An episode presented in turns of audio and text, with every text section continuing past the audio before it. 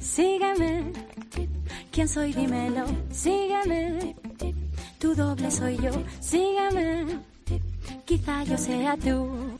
Nuestro futbolero cinéfilo, Jaime Pérez Laporta, está preparado, desde Cinemanet, para hacer el siguiente regate cinematográfico. Hola Víctor, muy buenas, una semana más. Os lanzo mi reflexión desde el campo de Cinemanet. Hoy quería hablaros de la noche de cine que pasé el sábado. Y es que llega una edad en la que todo ser humano se encuentra una noche de fin de semana sin nada mejor que hacer que zapear hasta el infinito. En esos momentos uno descubre que la programación de televisión no se ha planeado a conciencia. El sábado me peleé con el mando para encontrar una película que mereciera el tiempo que hace falta para caer rendido en el sofá. La imagen es deprimente, lo sé, pero la cosa mejoró cuando encontré la película Le Weekend.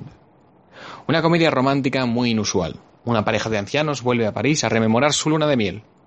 Pero lo que parecía un viaje de placer tan propio de la tercera edad, se convierte en un último respiro para el matrimonio, en un intento de resolver su crisis. París, algo de ellas de fondo y una pareja lo suficientemente vieja. Todo eran motivos positivos para no sentirse mal por ver una comedia romántica. Mi yo más snob estaba satisfecho. Pero entonces la película se convirtió en un delirio de sentimentalismo adolescente, aún más repugnante porque estaba vestido de arrugas. No por las arrugas en sí, sino por la experiencia que supuestamente conllevan, que aleja del sentimentalismo.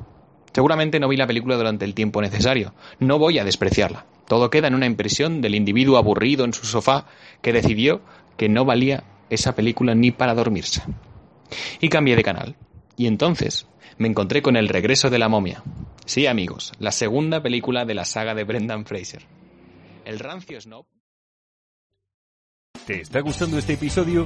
Hazte fan desde el botón Apoyar del podcast de Nivos. Elige tu aportación y podrás escuchar este y el resto de sus episodios extra. Además, ayudarás a su productor a seguir creando contenido con la misma pasión y dedicación.